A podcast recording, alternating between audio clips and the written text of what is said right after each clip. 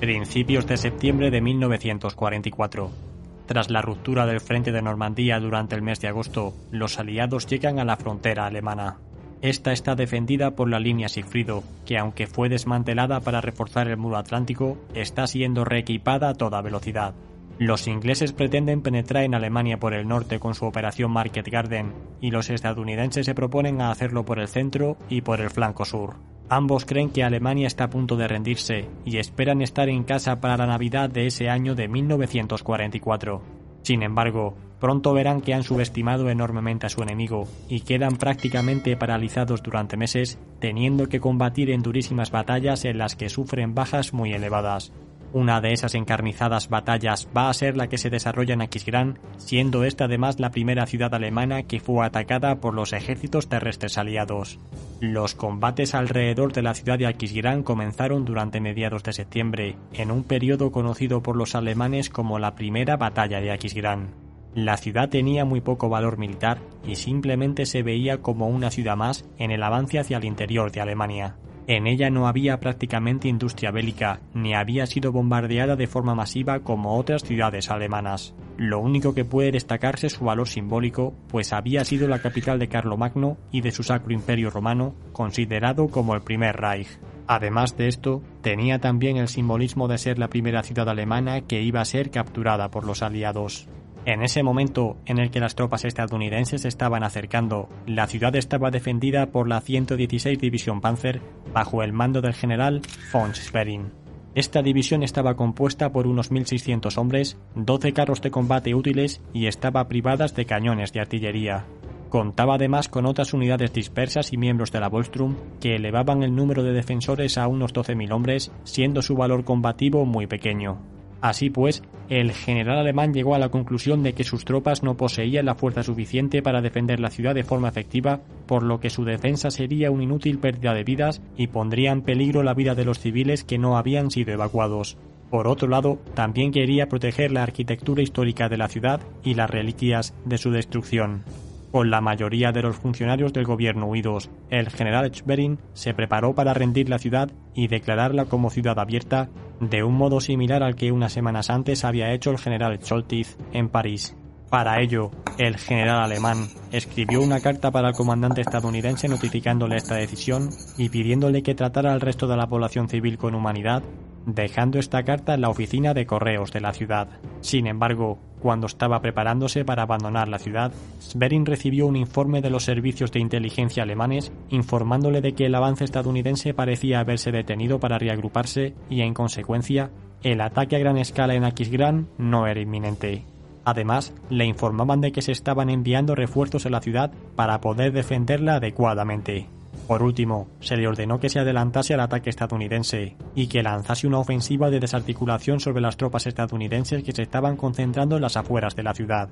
Esta información y órdenes hizo que Sverin cambiase completamente sus intenciones y se dispuso a luchar.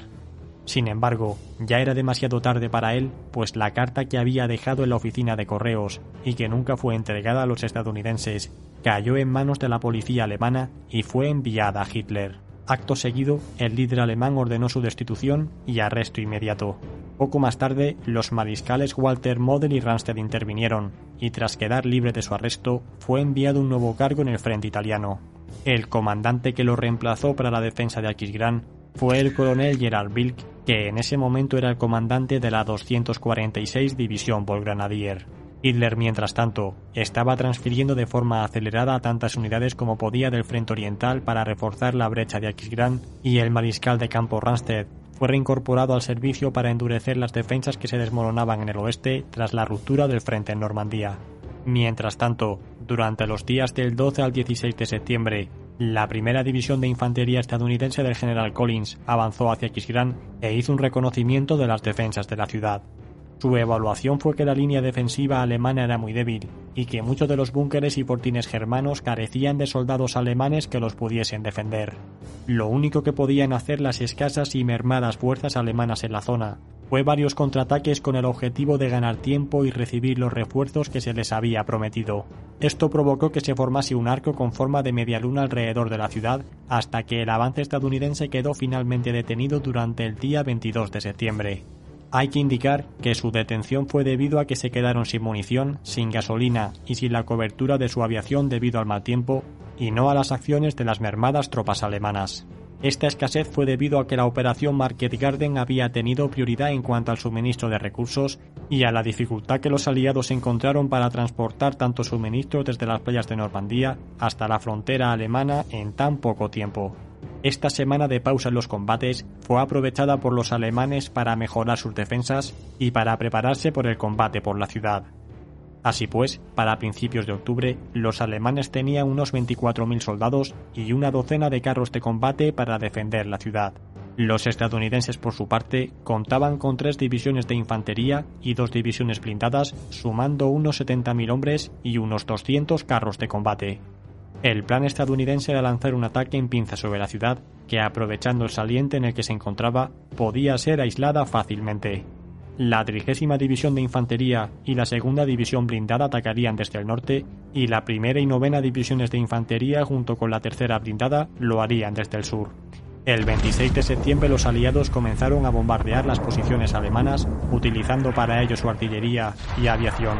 Este ataque de artillería duró seis días y recordó a los oficiales veteranos los intensos bombardeos de la Primera Guerra Mundial. Sin embargo, a pesar de las decenas de miles de proyectiles disparados, las líneas defensivas alemanas no se vieron especialmente dañadas. La primera división en atacar el día 2 de octubre fue la trigésima división de infantería en el flanco norte de Aquisgrán junto con la segunda división blindada, tenían que recorrer bastantes kilómetros hacia el sur y cruzar numerosos ríos y líneas defensivas alemanas. La defensa alemana que encontraron en un primer momento fue bastante débil y pudieron ir tomando una posición tras otra sin sufrir demasiadas pérdidas. Los alemanes, por su parte, contraatacaron cerca de la ciudad de Ubach, ya que pensaron que la ofensiva aliada tenía como objetivo hacer un embolsamiento mucho más amplio, como así le habían hecho creer los estadounidenses que atacaron más al noroeste de lo necesario. Este ataque alemán frenó el avance de los estadounidenses y fue entonces cuando cambiaron de dirección y se reorientaron hacia el suroeste.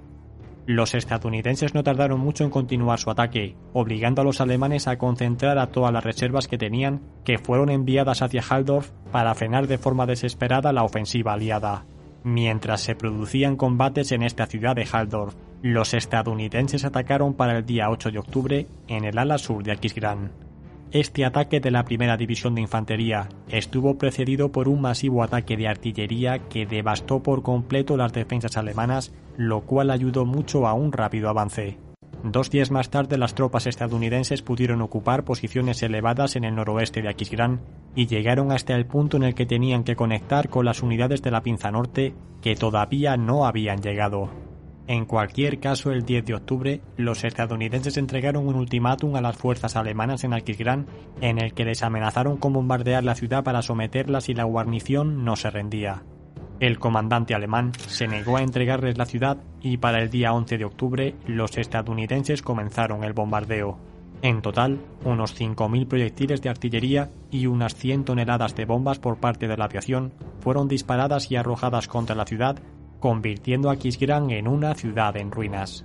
Al mismo tiempo, se estaban produciendo combates por toda la línea de frente, y resulta difícil centrarnos en todos, pero lo más importante para esta fecha del 13 y 14 de octubre eran la penetración estadounidense en la pinza norte y los contraataques alemanes por impedir que cerrasen el cerco sobre Aquisgrán.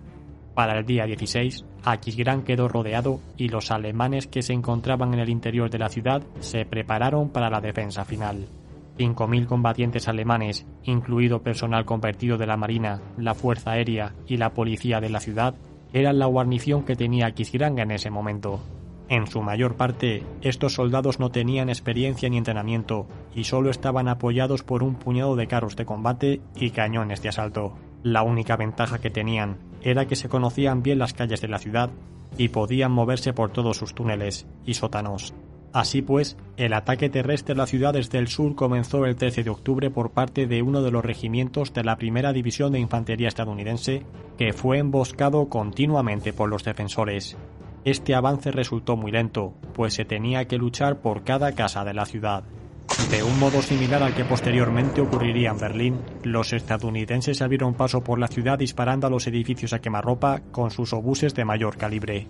Estos creaban pasadizos que permitían a los soldados de infantería avanzar de edificio en edificio sin tener que entrar en las calles de la ciudad, donde podían quedar atrapados por el fuego enemigo. Mientras estos combates estaban desarrollando dentro de la ciudad, los alemanes estuvieron enviando contraataques con el objetivo de romper el cerco y reforzar las defensas de Aquisgrán, pero todos ellos fueron rechazados. Para el día 18 de octubre, Ransted admitió que iba a ser imposible salvar la ciudad y cesó los esfuerzos por liberarla. Al día siguiente, el comandante de la defensa de la ciudad, el coronel Bilk, emitió el siguiente comunicado. Los defensores de Aquisgrán se preparan para su última batalla. Restringidos al menor espacio posible, lucharemos hasta el último hombre, hasta el último proyectil y hasta la última bala, de acuerdo con las órdenes del Führer. Frente a la despreciable traición cometida por ciertos individuos, espero que todos y cada uno de los defensores de la venerable ciudad imperial de Aquisgrán cumplan con su deber hasta el final en cumplimiento de nuestro juramento a la bandera. Espero coraje y determinación para resistir. Para aquella fecha, el espacio que ocupaban los alemanes en la ciudad era muy pequeño, y el coronel Bilk y el resto de los comandantes tenían su cuartel en un refugio antiaéreo de la ciudad bastante fortificado. Mientras tanto, otras unidades alemanas resistían en el famoso hotel de Kellenhof.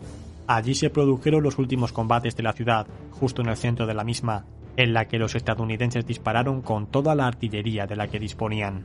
Finalmente, durante el mediodía del 21 de octubre, el coronel Vick se rindió y la ciudad cayó en manos estadounidenses. El balance de bajas de esta batalla fue de unas 7.000 para los estadounidenses y unas 11.000 para los alemanes, de los cuales 5.600 fueron prisioneros. Las unidades norteamericanas que más sufrieron fueron las de la Pinza Norte, ya que fue allí donde los alemanes se defendieron y contraatacaron con más intensidad. En cualquier caso, las bajas de todos los combates que se produjeron en las inmediaciones de Aquisgrán son mucho más elevadas, siendo realmente complicado poder cuantificarlas a todas.